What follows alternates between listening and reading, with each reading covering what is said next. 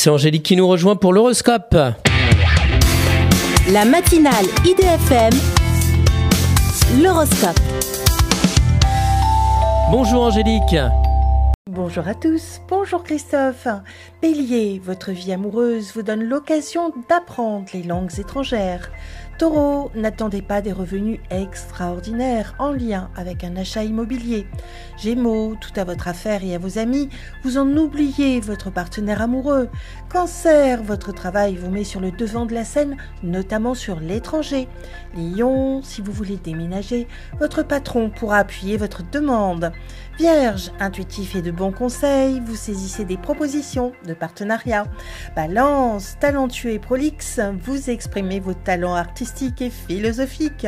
Scorpion, faites attention à bien remplir les bons formulaires dans les délais impartis.